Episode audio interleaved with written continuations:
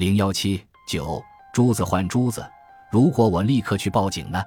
这救火大王明知自己的法道绝非对方的敌手，但这敌人一开口就要吞下他的两颗无价明珠，这如何使他不痛心？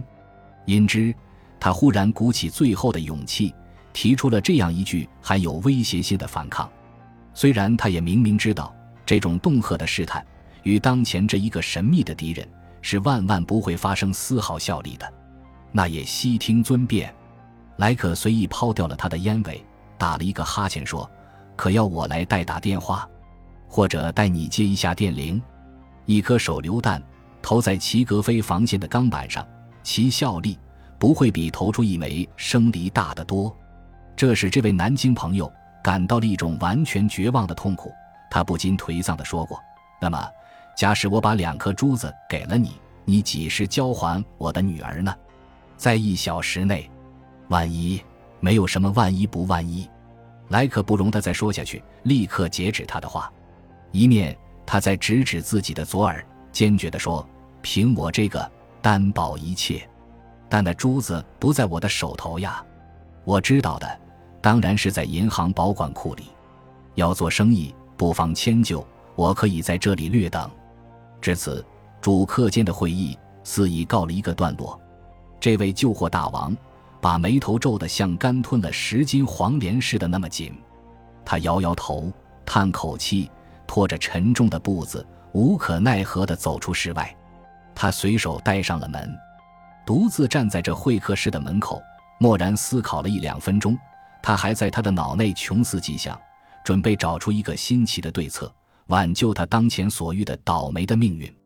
但最后，他脑内忽然闪出了那位珊珊姑娘的影子。仿佛愁眉泪眼，正在向他哀求，他不禁倒抽了一口冷气，立刻又摇摇头走了出去。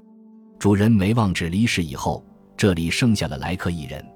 只见他做成了打八段锦那样的姿势，伸伸腰，伸伸腿，一连打了几个哈欠，似乎即刻一场小小的交涉，已使他感到非常的疲倦。于是他索性取了一种最舒适的姿势。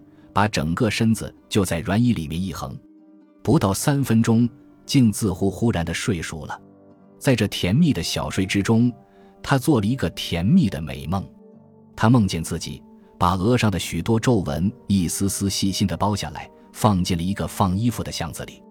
于是转转眼，他已变成一个镀金似的青年大学生，身上穿的是笔挺的西装。金边还缀上一朵淡绿色的康乃馨花，他正在一个幽悄的咖啡座内和一位娇小的丽人秘密地谈着心。他在恍惚之间，好像把一个精致的小锦盒偷偷塞进他这丽人的纤手，做了一种博取欢心的贿赂。那个安琪儿般可爱的天使轻轻打开盒盖，只见其中乃是两颗无价的宝珠，那夺目的光华。恰巧镶嵌进了两枚浅浅的酒窝里，他这一个美梦，大约做的并不很短理，所以等他醒来之后，真的竟有两颗无价的明珠在他面前闪烁的发着光，射进了他模糊惺忪的睡眼。他懒惰的伸手抹抹他的眼角，他把这两颗明珠托在手掌之中，细细欣赏了一回，随后。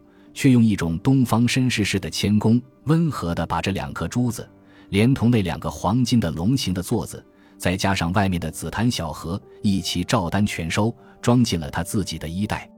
他又举起一种安慰小孩似的视线，怜悯似的看看那个神情丧举的主人。他伸出一个指头，简单的说了一句话：“一小时内。”说完，整整他的商标式的黑色大领结，一鞠躬，便向主人告辞。